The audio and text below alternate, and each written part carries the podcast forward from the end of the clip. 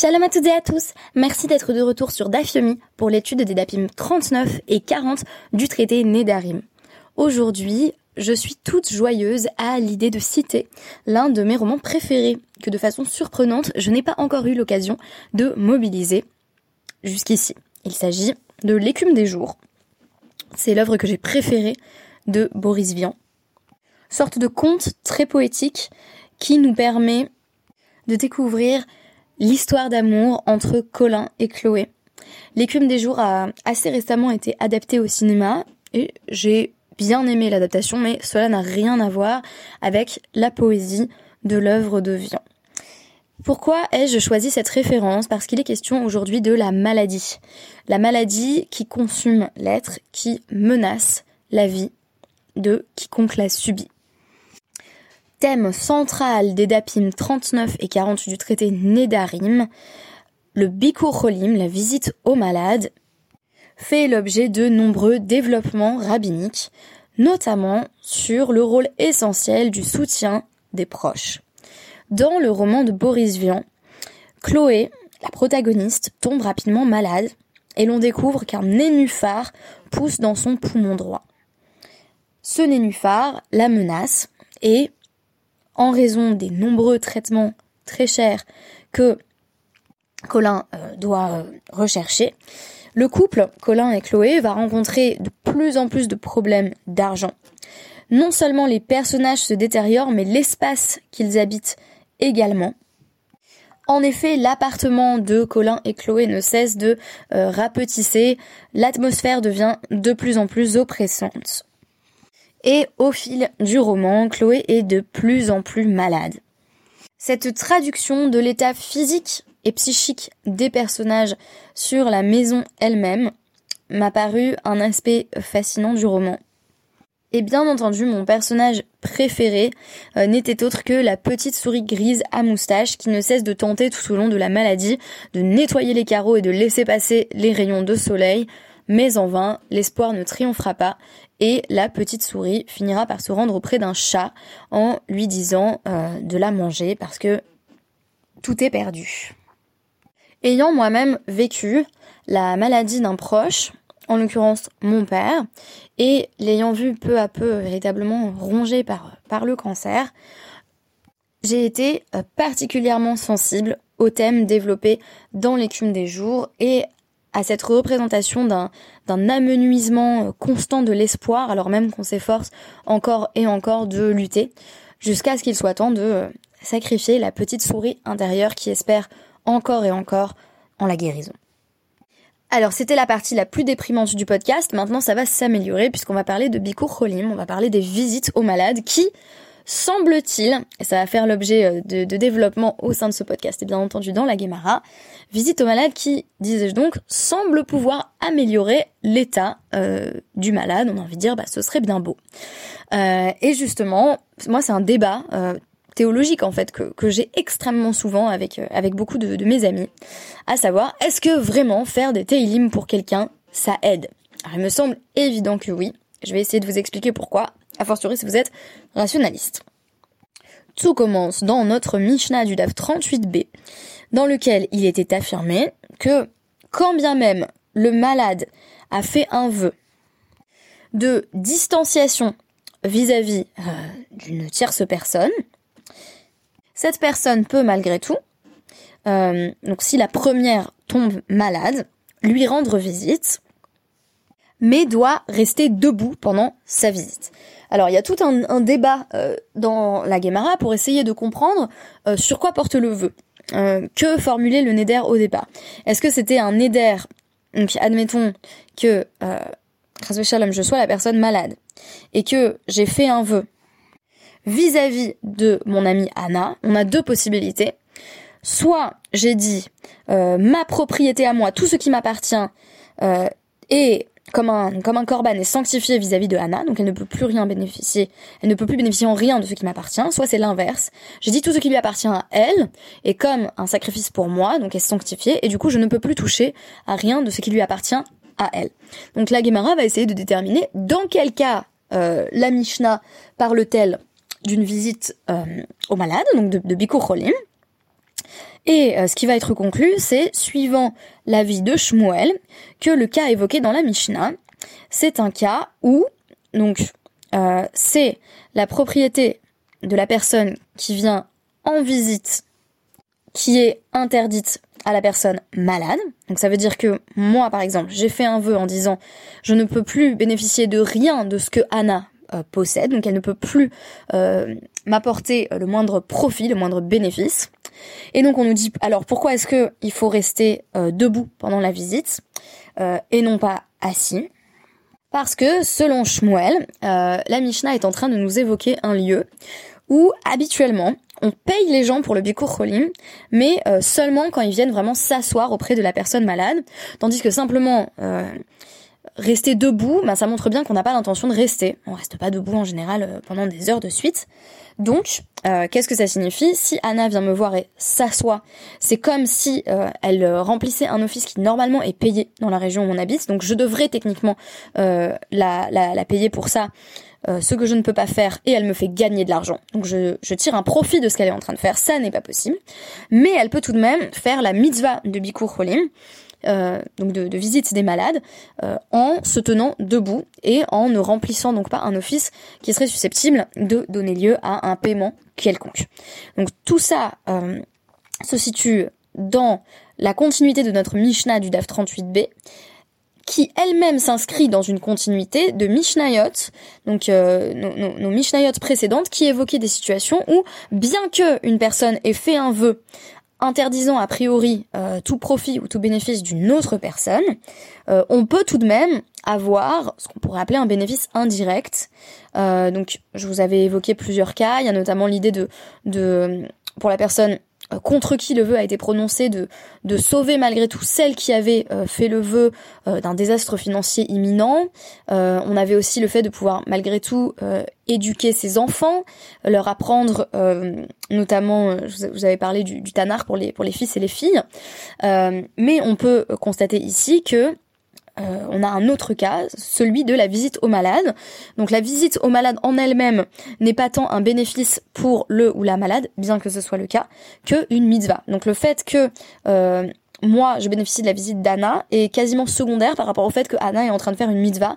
Et donc, c'est pas interdit tant qu'elle reste debout, c'est-à-dire tant qu'elle ne fait pas quelque chose euh, qui me rende susceptible de devoir la payer ou en tout cas de pouvoir économiser euh, sur euh, les, visites aux malades qui dans certaines régions étaient donc payantes quand la personne prenait le temps de s'asseoir. Donc c'est ce qui conduit euh, à une discussion dans notre Gemara à plusieurs aspects de, de, de la mitzvah de Bikur Cholim. Évidemment la première question c'est celle qui est posée par Esh Lakish, à savoir d'où nous vient la notion même de Bikur Cholim, de visite aux malades. Et donc on nous dit Remez les Bikur Cholim minatora minayin. Ou a-t-on une allusion que euh, la visite aux malades est tirée de la Torah? Donc le langage de l'allusion euh, amène à penser qu'on pourrait avoir euh, donc une dérivation de, l'ordre de la smarta, donc c'est plutôt une interprétation rabbinique de versets plutôt qu'une mitzvah claire et intelligible. Alors d'où on le sait? Eh bien, c'est tiré d'un passage de Bamidbar 16 28 à 30. Donc je retrouve mon pasouk où on nous dit donc au sujet des, sectateurs de, de Korah. Euh, donc c'est Moshe qui dit euh, vous allez voir, ils vont être punis, et par ceci vous reconnaîtrez que c'est l'Éternel qui m'a donné mission d'accomplir toutes ces choses, que je n'ai rien fait euh, de mon chef. Si ces gens meurent comme meurent tous les hommes,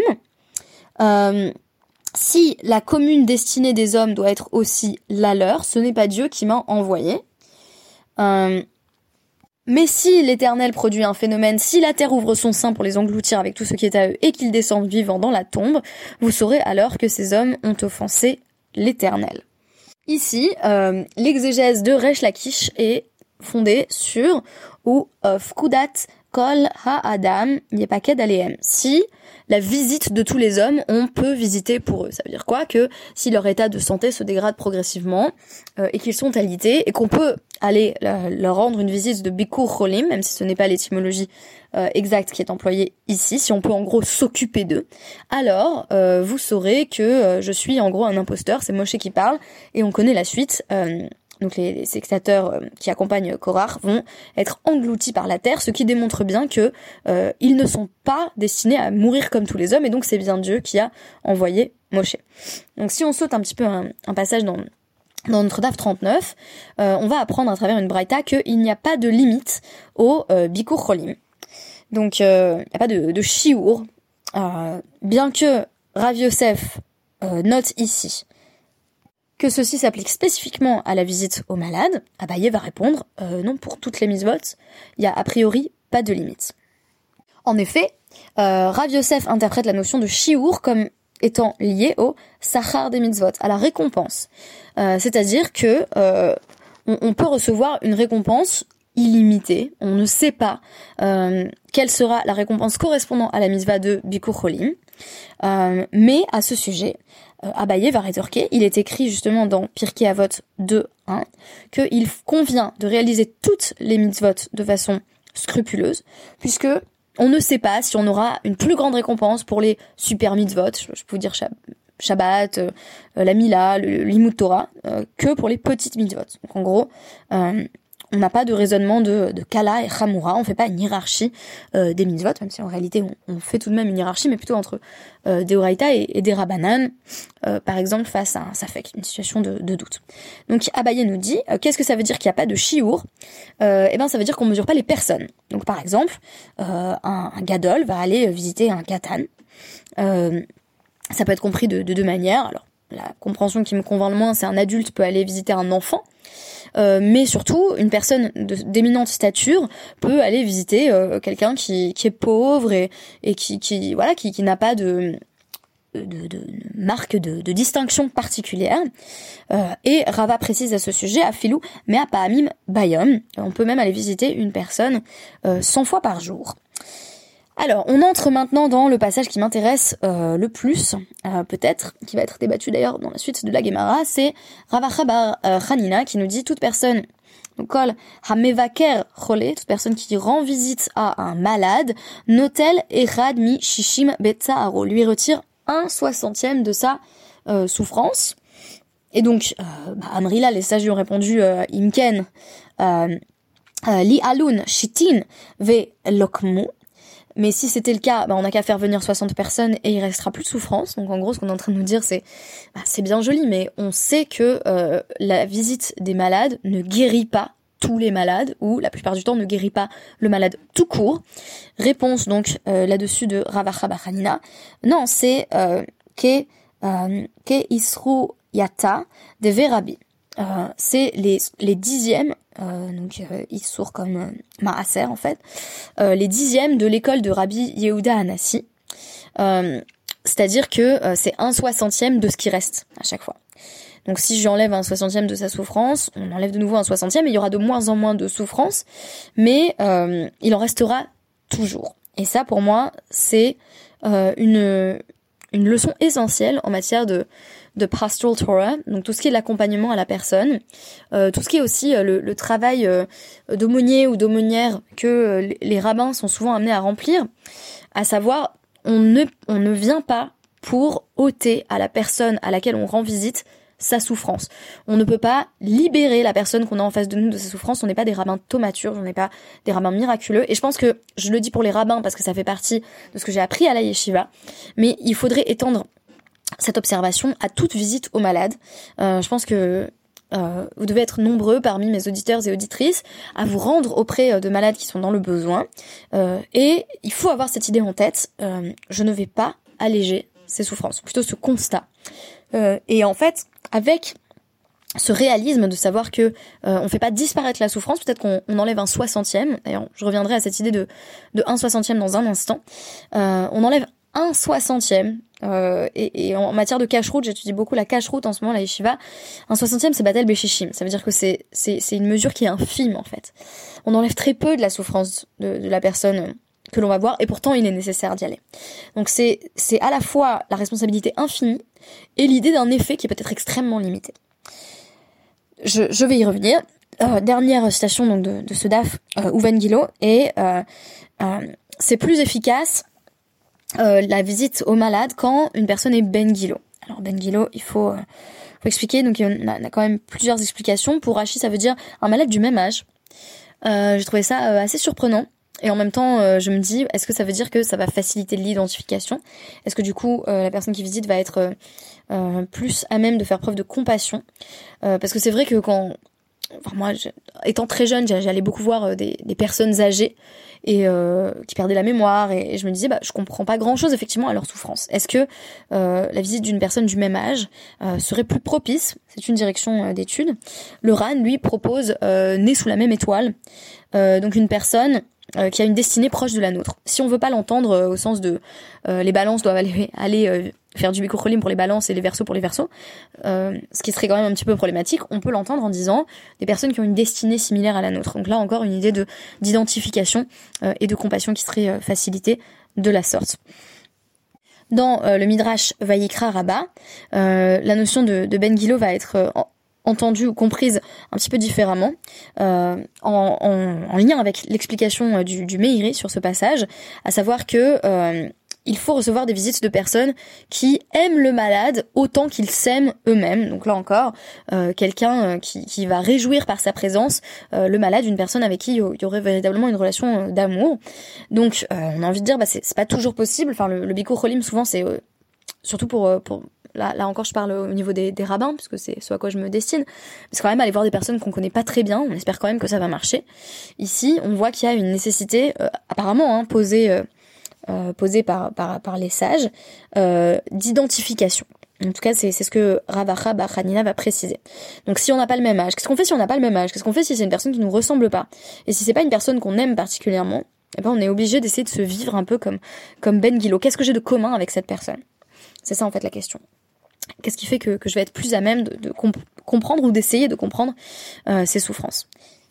Et je disais, la deuxième chose qu'on a à retenir, c'est que euh, quand on fait du bikocholim, on enlève shishim metzaharo. Euh, donc c'est c'est le c'est le maharsha qui dit en fait euh, un soixantième, ça veut dire euh, vraiment très très peu, euh, comme dans d'autres domaines de la halacha. Et c'est un soixantième, mais à chaque fois c'est un soixantième de plus. Donc à chaque visite, et on peut on peut faire 100 visites par jour, on, on enlève une portion infime de la souffrance de la personne qui est malade. On nous parle donc pas de, sublimes espoirs de guérison. On nous dit pas bah allez, visiter euh, les malades parce que euh, euh, ils s'en trouveront guéris instantanément, mais plutôt ça enlève un tout petit peu de la souffrance du malade et cela est signifiant en soi. Alors en revanche, on nous dit que le fait de pas aller voir les malades peut avoir des conséquences tout à fait catastrophiques. Donc ça c'est l'interaction entre entre les, les, malades et ceux qui viennent visiter les malades, qui est explicité à la fin du DAF 39, au début du DAF 40, où on nous dit que, que c'est Rav qui était tombé malade et personne n'allait le voir. Donc euh, Rav Kahana a fait un petit wake-up call euh, auprès euh, auprès des, des sages en disant vous avez pas entendu ce qui est arrivé à, à un étudiant de, de Rabbi Akiva donc euh, Rav déjà, il est dans, le langage de la Tochacha, donc de la remontrance, vis-à-vis des autres sages. Il ose dire, bah, personne ne va voir Rav et c'est un problème. Euh, donc euh, j'avoue que je trouve, que ça, ça a quelque chose d'inspirant, le fait d'être capable de dire aux autres sages, hein, pas simplement à ses étudiants, euh, là vous êtes en train de, faire quelque chose de travers, vous êtes en train d'abandonner euh, à son, à son triste sort. Euh, donc que dit Rav Est-ce que vous avez pas entendu ce qui est arrivé à l'un des étudiants de Rabbi Akiva? Lui non plus, personne ne venait le voir, et Rabbi Akiva a dit, allez tous voir mon élève, et là, vous allez dire, est-ce que ça contredit ce qui a été suggéré auparavant? Euh, donc on nous dit ils ont ils ont versé de l'eau euh, devant euh, devant le, le, lit euh, de cet élève. C'est ça qui m'a fait penser à l'écume des jours en fait. C'est le fait que justement euh, Chloé doit à tout prix éviter l'eau parce que l'eau ferait grandir son nénuphar et donc il y a, y, a, comme ça une forme d'asphyxie qui se développe. Elle, elle, manque de plus en plus d'eau. En tout cas ici le l'étudiant va dire j'ai été guéri. Donc euh, Rabbi va voir Rabbi Akiva et lui dit Rabbi, euh, tu m'as tu m'as fait vivre. Et donc il y a ça Rabbi Akiva et Darash, et Rabbi Akiva il, est sorti et il a fait cette drasha euh, Toute personne qui va pas voir les malades, c'est comme si verser le sang, puisque quand on va voir un malade, il peut guérir. N'entendons pas par là, chaque fois qu'on va voir un malade, il faut s'attendre à ce que, euh, surtout, faut entendre ça aussi dans, dans, le cadre de soins palliatifs, par exemple. Des malades que l'on sait condamnés. Euh, il faut tout de même aller les voir. mais ne pas aller voir les malades, c'est comparé à verser le sang dans le la chaîne de, de Rabbi Akiva. Et donc juste après, donc Rav Dimi, qui est venu d'Eretz Israël, qui est allé en Babylonie, exploite cette même idée en disant donc kol hamevaker et hachole gorem lo donc aller voir le malade c'est peut-être déterminer causer qu'il vive. Euh, vechol sheino mevaker et hachole gorem lo sheyamut. Et si je vais pas voir le malade c'est comme si je euh, je tranchais je déterminais qu'il allait mourir. Alors on nous dit, bah, my grandma, quelle est cette causalité euh, très étrange? Est-ce que on nous dit que c'est bah, qu'une personne qui va voir le malade, du coup, intercède auprès d'Hachem en disant Hachem sauve ce malade et donc c'est ça qui le sauve. Mais tu vas quand même pas me dire qu'une personne qui va pas voir le malade est en train de demander qu'il meure. Donc c'est pas exactement ça. C'est que euh, une personne euh, qui ne va pas voir les malades est indifférent en fait à son euh, au, sort de ces malades et dit bah il ne demande pas la compassion divine. Lo en fait, il s'en fiche qu'il vive ou qu'il meure le malade, parce qu'il est, il est désinvesti en fait. Et en fait, c'est ça, il me semble que Rav Dimi veut apporter. Ce désinvestissement vaut euh, vos condamnations à mort. Donc, vous allez me dire, comment est-ce que je réconcilie le DAF 39 et le DAF 40 C'est-à-dire, comment est-ce que je peux dire en même temps, je lui enlève un soixantième de sa souffrance, dans l'interprétation du Maharchas, je lui enlève très peu en fait de sa souffrance, avec la guérison miraculeuse au début du RAF 40 euh, de euh, l'élève de Rabbi Akiva. Et ça va répondre à la question sous-jacente. Alors, est-ce que ça sert à quelque chose de faire des teilim euh, pour les malades et surtout, surtout de faire du euh, Donc voici comment je l'entends. En allant voir un malade, on lui enlève sans doute un soixantième de sa souffrance physique. On n'est pas en train de le guérir, on n'est pas en train de, sortir de la pièce en disant c'est bon, euh, il va mieux. Mais euh, ce sont les visites qui redonnent espoir. Je vous raconte un truc qui m'est arrivé euh, quand j'étais quand j'étais toute jeune. Euh, donc euh, quand, quand j'avais quand j'avais 14 ans, j'ai fait une première grosse crise d'asthme et je savais pas du tout que j'étais asthmatique, mais moi je l'ai vécu comme comme si j'allais mourir parce que j'arrivais plus du tout à respirer. on m'a emmené aux urgences et aux urgences ils voyaient aussi que j'arrivais pas du tout à respirer quoi. Ils essayaient de me faire souffler dans dans des objets, j'arrivais pas à souffler donc ils, m'ont mise sous oxygène et ils m'ont fait faire plein de tests. Et donc c'était juste de l'asthme en fait. Euh, mais moi sur le moment, euh, ben je me suis dit euh, ça y est je vais mourir. Et euh, je me rappelle que je me disais mes camarades de classe sont pas venus me voir. Alors que j'avais vraiment plein de copains et tout, mais juste personne. Hein. Ben, en plus déjà quand on est en seconde, on n'est pas vraiment très libre de, de ses moyens. J'étais en seconde. Et, et ensuite bah, les, les gens y ont pas forcément pensé.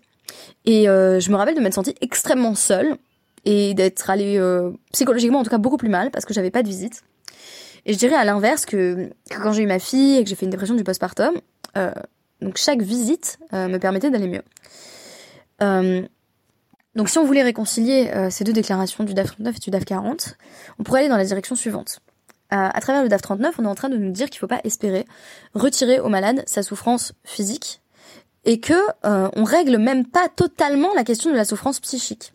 On enlève un soixantième. Mais si chaque personne qui vient et qui aide enlève un soixantième, on finit par avoir vraiment assez peu en fait. Puisque ça, ça, se réduit à chaque fois proportionnellement, de un soixantième de ce qui reste. Cependant, euh, le fait de se sentir soutenu euh, procure euh, un, tel sentiment de, de, de sérénité psychologique que ça peut vraiment aider le ou la malade. À l'inverse, l'indifférence tue. Ça, c'est quelque chose qu'on a vu énormément avec, euh, notamment il y, a, il y, a, quelques mois, il me semble, il y avait eu ce, ce, ce fait divers, mais qui en fait euh, dit énormément sur notre société, d'un photographe euh, âgé qui, qui, était décédé en pleine rue parce que personne vérifiait s'il allait bien, parce que tout le monde pensait que c'était un simple mendiant qui dormait dans la rue. Et on aurait pu le sauver et on l'a pas sauvé. Donc l'indifférence tue. Ça, c'est quelque chose qui, qui fait tout à fait écho à, à ma perception des choses, en tout cas, que, que je retrouve dans la Guémara. Et donc, à l'inverse, euh, quand on va voir quelqu'un, ça peut vraiment tout changer. Euh, et une fois que la personne va mieux, là, si, si on parle dans le cadre d'une personne qui peut aller mieux, qui va peut-être même aller mieux, qui peut guérir, alors euh, on peut dire le fait d'avoir reçu des visites, c'est ça qui m'a fait vivre. Parce que je me disais, bah, je vis pour ça en fait. Je vis parce qu'il y a des gens qui m'aiment, je vis parce que j'ai des choses qui font que, que j'ai intérêt à tenir. Et ça, oui, ça peut faire la différence entre la vie et la mort pour des personnes euh, qui sont parfois même gravement malades. Alors voilà, j'espère vous avoir proposé euh, un petit peu le, début de, ma lecture de, ces souliottes passionnantes sur le Bikur Cholim, les visites aux malades. Merci beaucoup et à demain.